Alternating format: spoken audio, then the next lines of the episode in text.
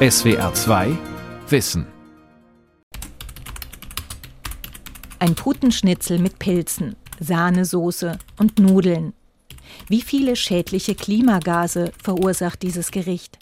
Selma Voss errechnet das mal eben am Computer. So, ich erstelle jetzt mal einen Teller mit einem Fleischgericht und Gemüse und schaue dann, wie hoch die CO2-Emission ausfällt. Ich fange jetzt mal an mit Olivenöl. Immer mehr Deutsche achten nicht nur auf eine gesunde, sondern auch auf eine umweltbewusste Ernährung.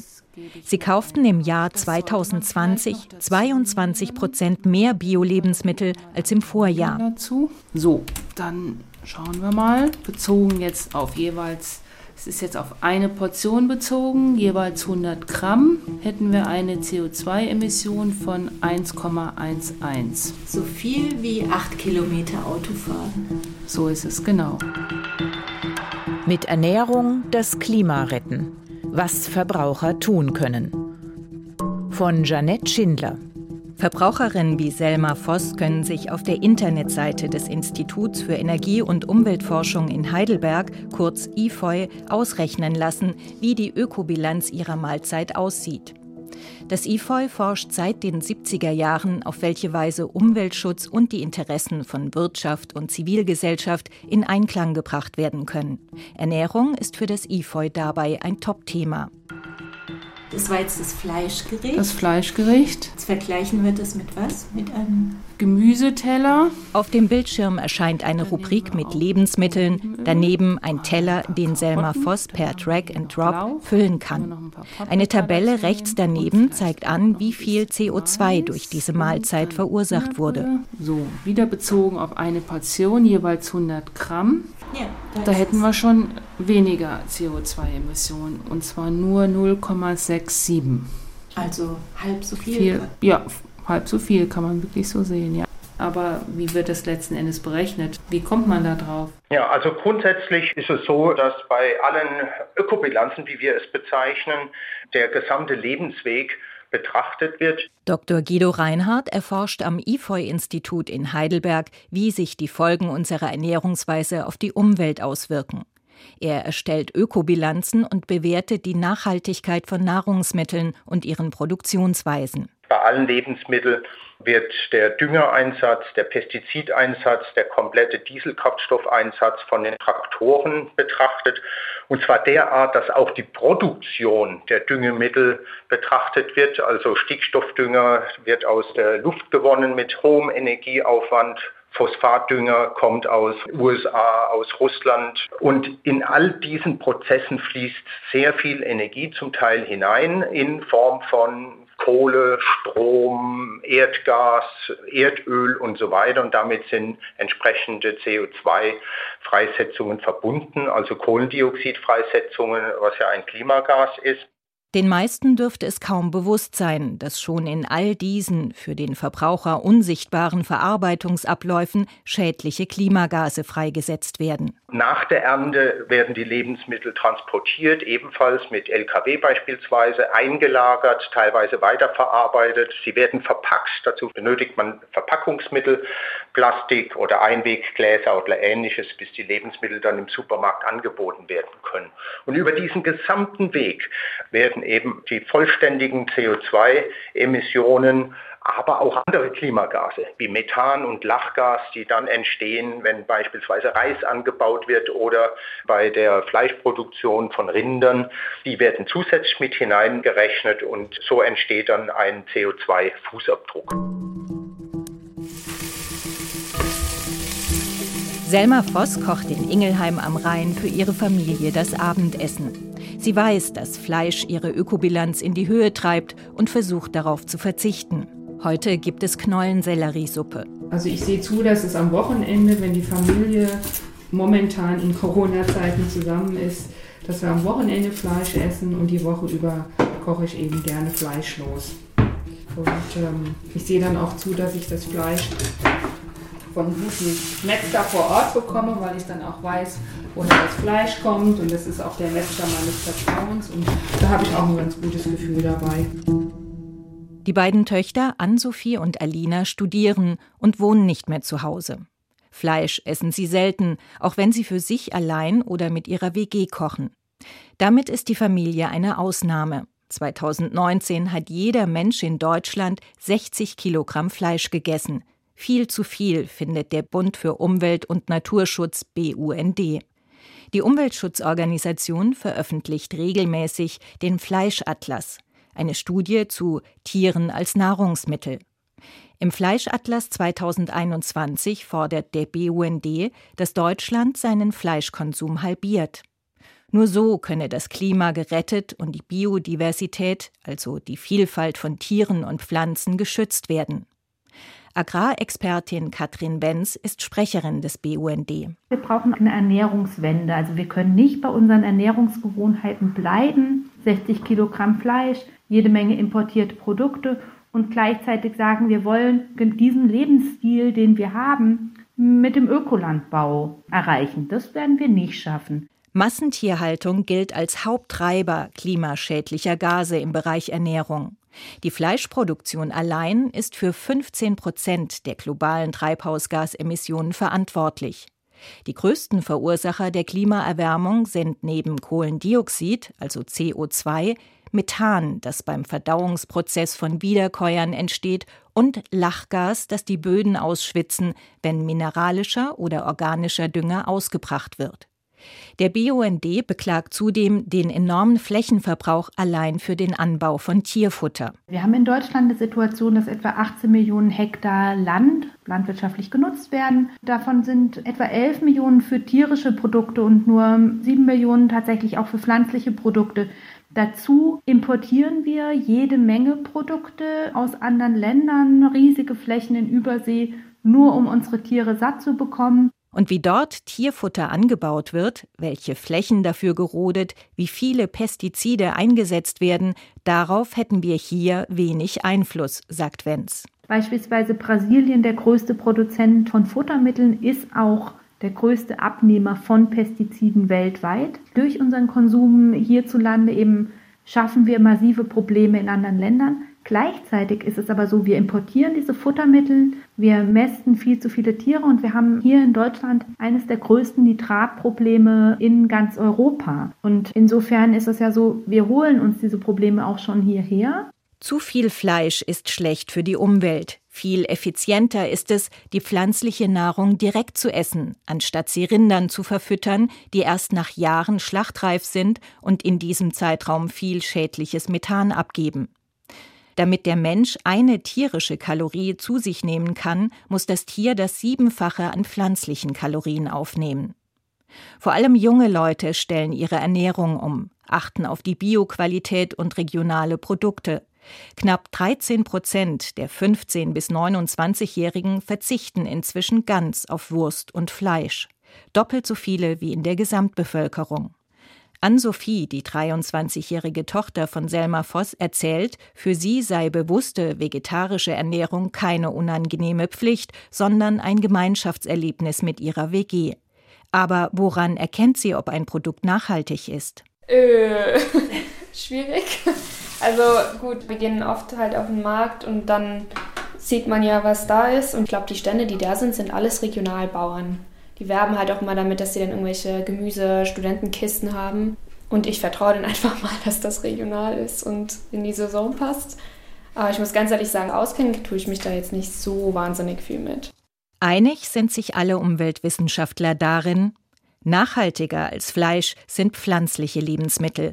Zu ihnen gehören auch die sogenannten Fleischersatzprodukte, wie Sojawürstchen oder Lupinenpatties, die man im Hamburger essen kann. Teilweise kommen diese Fertigprodukte aber aus dem Ausland. Der US-amerikanische Nahrungsmittelhersteller Beyond Meat mit Sitz in Kalifornien produziert vegetarischen Fleischersatz, von dem viele sagen, er schmecke täuschend echt nach Fleisch. Hauptzutaten sind Erbsen, Mungobohnen, Faberbohnen und brauner Reis. Ist so ein vegetarischer Burger aus den USA aber auch umweltfreundlicher als das Huhn vom Biobauern aus dem Nachbardorf? Die überraschende Antwort des Heidelberger Nachhaltigkeitsexperten Guido Reinhardt lautet Ja. Der weite Transport spiele keine große Rolle, weil diese Produkte meist per Frachtschiff und nicht im Flugzeug transportiert würden. Also Huhn, Schwein oder Rind, die haben einen wesentlich höheren CO2-Fußabdruck. Hinzu kommt aber auch ein sogenannter Wasserfußabdruck und Flächenfußabdruck, denn für die Produktion der Lebensmittel, also sowohl für die vegetarischen Burger Patties als auch für das Huhn, was Sie angesprochen haben, wird Fläche benötigt, es wird Wasser benötigt für den Anbau der Futtermittel. Und hier muss man ganz klar sagen, dass zumindest jetzt bezogen auf Fläche, Wasser und CO2 durchaus die vegetarischen Burger, Patties günstiger abschneiden als alle Fleischprodukte. Aber vegane und vegetarische Lebensmittel sind auch zum Lifestyle-Produkt geworden, an dem die Hersteller viel Geld verdienen. Die Unternehmen versprechen maximalen Genuss ohne schlechtes Gewissen.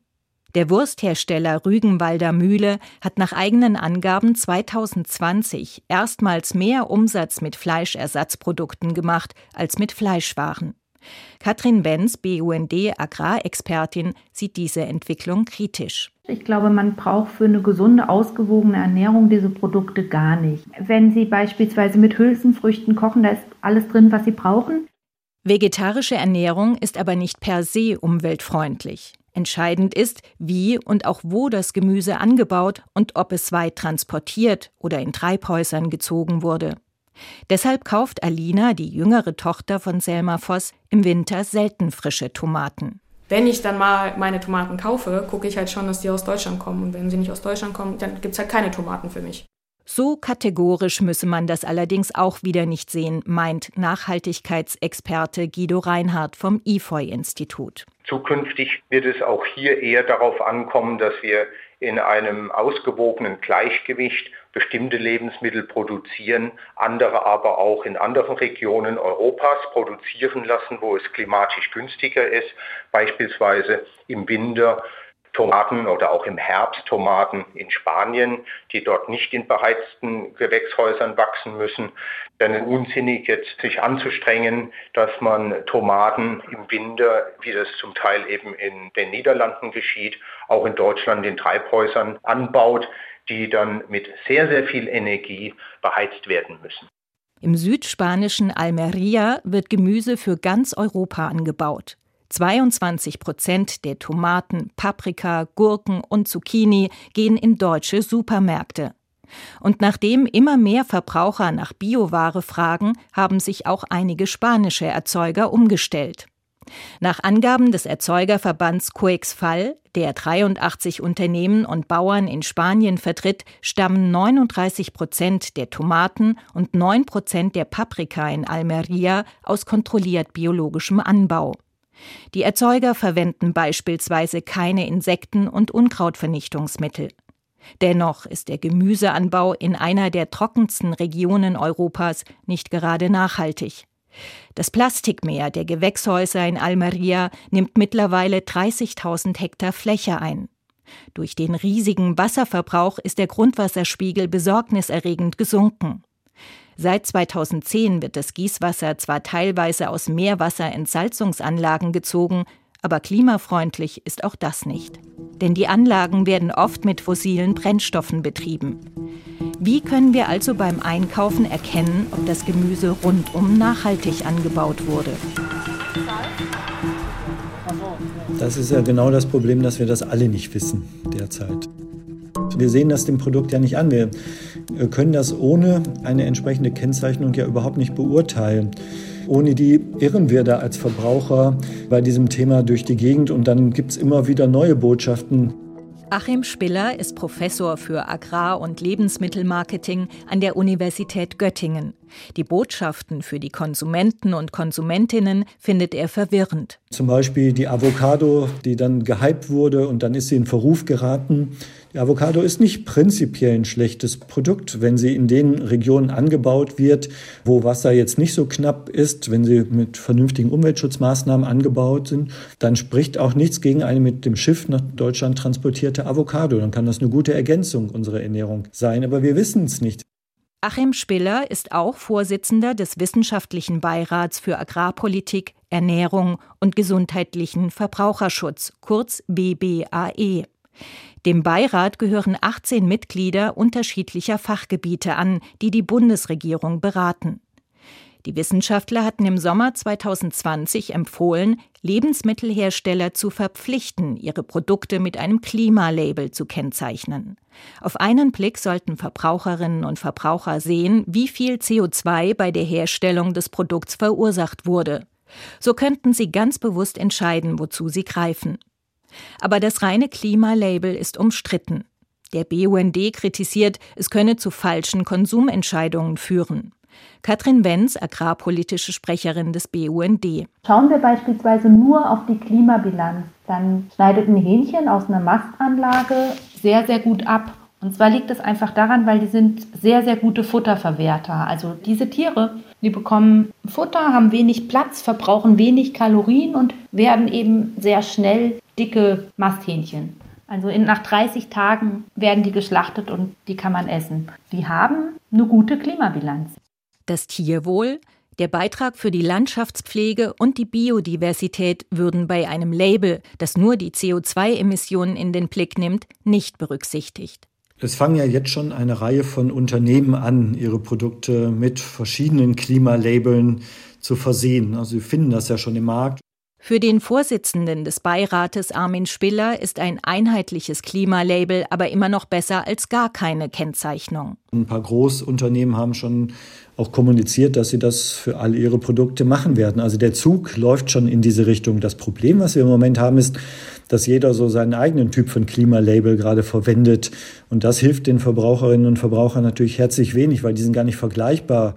Der Staat müsste die Zertifizierung solcher Label und auch die Kontrolle übernehmen. Wie eine Art TÜV fordert Spiller und verweist auf das Bio-Label als positives Beispiel. Anfang der 2000er Jahre habe es eine große Werbekampagne für das staatliche Label gegeben und das habe viel Sicherheit gebracht. Gemeint ist damit das EU-Biosiegel, das Erzeuger in Deutschland seit 2001 freiwillig benutzen dürfen. Ein sechseckiges, grün-schwarz-weißes Symbol, das Erzeugnisse aus ökologischem Landbau kennzeichnet. Für die Zertifizierung und Kontrolle der Landwirte sind staatlich beauftragte Ökokontrollstellen zuständig. 2010 kam ein EU-weit verbindliches neues Biosiegel dazu. Das Piktogramm eines Laubblatts aus weißen Sternen auf grünem Grund birgt ebenfalls dafür, dass beispielsweise keine synthetischen Pflanzenschutzmittel verwendet oder leicht lösliche mineralische Dünger eingesetzt wurden. Daneben gibt es weitere Ökosiegel wie etwa Demeter, Naturland oder Bioland, die zusätzlich von den Anbauverbänden kontrolliert werden. 2020 neu dazugekommen das Nutri-Score-Label, eine freiwillige Ampelkennzeichnung auf der Verpackung, mit der die Hersteller anzeigen, wie gesund das Produkt ist. Die Ökobilanz spielt dabei aber keine Rolle. Das Heidelberger IFOI-Institut sieht sowohl ein Klimalabel als auch ein Nachhaltigkeitslabel kritisch. Viele Fragen seien ungeklärt, findet Guido Reinhardt. Eine der wichtigsten, wie viele Informationen können Verbraucher überhaupt aufnehmen? Welche Kosten sind damit verbunden, diese Label zu erstellen und wie ist die Aussagekraft? Hier möchte ich erinnern, dass wir diesen CO2-Fußabdruck als Label schon seit den 90er Jahren in den verschiedenen Ländern auf Tausenden von Lebensmitteln aufgedruckt hatten. Und in keinem dieser Ländern hat dieses CO2-Label wirklich langfristig gewirkt. Der Verbraucher schien überfordert. Mittlerweile sind nahezu alle diese Label eingestellt. Zumindest wer Bioprodukte einkauft, kann sicher sein, dass ein gewisser ökologischer Standard erfüllt ist. Viele Wissenschaftler bezweifeln allerdings, dass mit einer rein ökologischen Landwirtschaft die Ernährung in Deutschland gesichert werden kann. Die Erträge im Ökolandbau sind um etwa 30 Prozent geringer als in der konventionellen Landwirtschaft. Es besteht die Gefahr der sogenannten Landnutzungseffekte. Das heißt, der fehlende Ertrag wird in anderen Ländern der Erde zugekauft. Da landwirtschaftliche Fläche weltweit knapp ist, werden dafür dort Urwälder gerodet. Der wissenschaftliche Beirat WBAE plädiert deshalb dafür, die konventionelle Landwirtschaft in Deutschland fortzuführen, aber deutlich ökologischer zu gestalten. Professor Armin Spiller. Da wird zum Beispiel deutlich mehr Fruchtfolgen genutzt, also vielleicht fünf oder sechs verschiedene Früchte nacheinander angebaut, was dem Boden gut tut.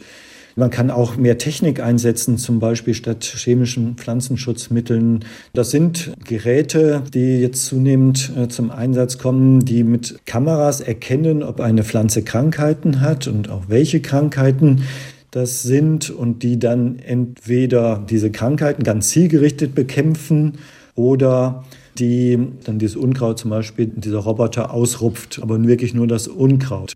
Die Bundesregierung hat sich zum Ziel gesetzt, die ökologische Landwirtschaft bis 2030 von derzeit 10 auf 20 Prozent auszubauen. Auch der BUND ist dafür, die konventionelle Landwirtschaft nicht völlig abzuschaffen, sondern umweltfreundlicher zu machen. Umweltfreundlich heißt dabei, nicht nur den Ausstoß der Klimagase zu reduzieren, sondern auch die Überdüngung der Böden zu verhindern und weniger Pestizide zu versprühen. Klimaschutz und Umweltschutz gehen also oft Hand in Hand und haben einen weiteren wichtigen Effekt. Sie tragen zum Artenschutz und zur Artenvielfalt bei.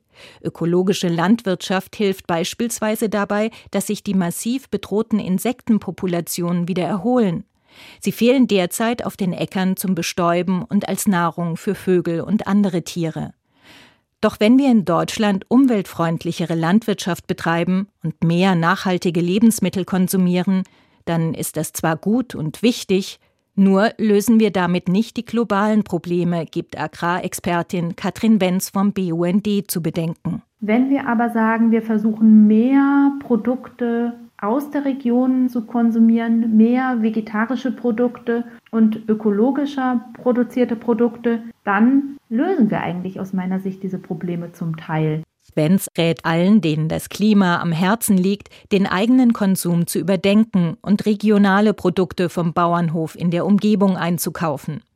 Dann fällt nämlich der lange Transport von Gurken, Tomaten und Äpfeln weg und es entstehen keine oder nur wenige schädliche Emissionen. Aber was genau bedeutet es, wenn Supermärkte Obst und Gemüse aus der Region anbieten? Darf der Bauernhof 30 Kilometer entfernt sein?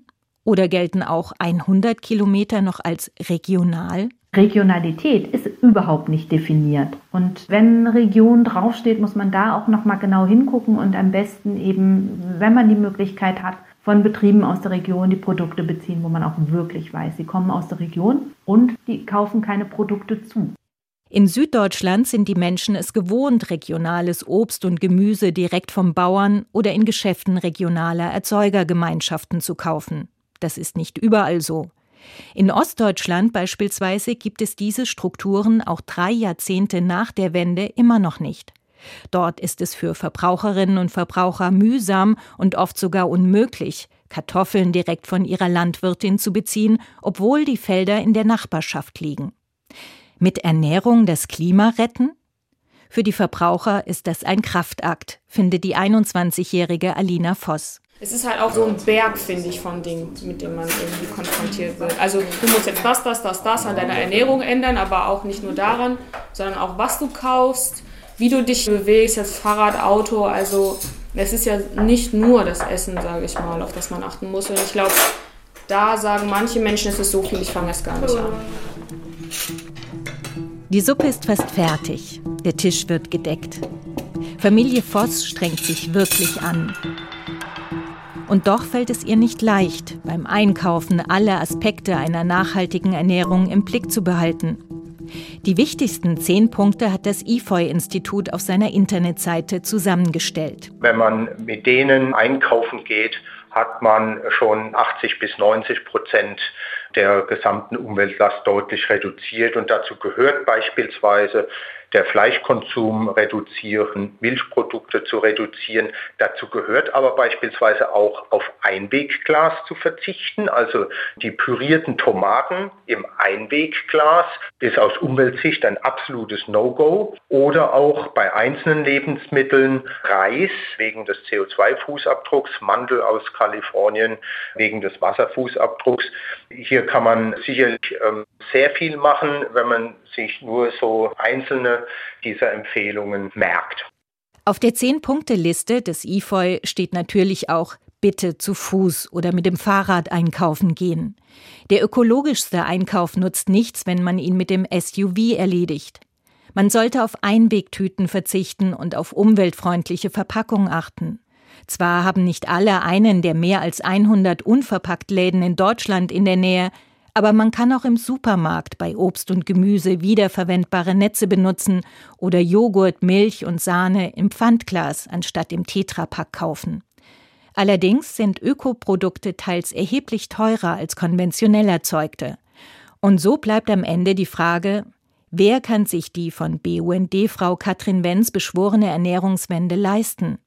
Alina Voss stürzt der Einkauf regelmäßig in Gewissenskonflikte. Dann stehe ich da manchmal wirklich zwei Minuten vorm Regal und habe dann innerlich so eine moralische Diskussion, kann ich mir jetzt diesen Käse kaufen, weil ich bin Student und ich habe nicht so viel Geld oder aber übernehme ich jetzt Verantwortung und kaufe ich mir den Bio-Feta-Käse. Ich finde es halt auch schwer, dann sich zu entscheiden. Sehr wahrscheinlich werden sich auch in Zukunft nicht alle Menschen in Deutschland eine nachhaltige Ernährung, die den Klimawandel aufhält, leisten können. Davon ist Guido Reinhardt vom Heidelberger IFOI-Institut überzeugt. Insofern kann man hier den Menschen in der Tat für die nächste Zeit empfehlen, dort Bio-Lebensmittel zu kaufen, wo sie sich es leisten können und in anderen Bereichen eben nicht. Das ist jetzt erst einmal pragmatisch, ganz klar. Aber man wird auch grundsätzlich überlegen müssen, inwieweit wir in unserer Gesellschaft bereit sind, einen Teil unseres Einkommens für Lebensmittel auszugeben und einen anderen eben für andere Teilbereiche. Deutschland gehört zu den drei Ländern in Europa, bei denen die Bevölkerung am wenigsten für Lebensmittel ausgibt. Deutschland gehört aber auch zu den vier Ländern in Europa, in denen die Menschen am meisten für Wohnen ausgeben müssen. 2019 war es im Schnitt ein Viertel des verfügbaren Einkommens. 14 Prozent aller Deutschen und die Hälfte der armutsgefährdeten Gruppen sind durch Wohnkosten so überlastet, dass sie beim Essen sparen müssen. Mag sein, dass Lebensmittel teurer werden müssen, um die Kosten für eine nachhaltigere Landwirtschaft und die Lebensmittelherstellung zu decken. Doch falsch wäre es, wenn sich nur die Besserverdienenden ein gutes Gewissen leisten könnten. Guten Appetit. Magst du auch? Mm. Sehr lecker. SWR 2 Wissen. Mit Ernährung das Klima retten. Autorin und Sprecherin Jeanette Schindler, Redaktion Sonja Striegel, ein Beitrag aus dem Jahr 2021. SWR 2 Wissen. Manuskripte und weiterführende Informationen zu unserem Podcast und den einzelnen Folgen gibt es unter swr2wissen.de.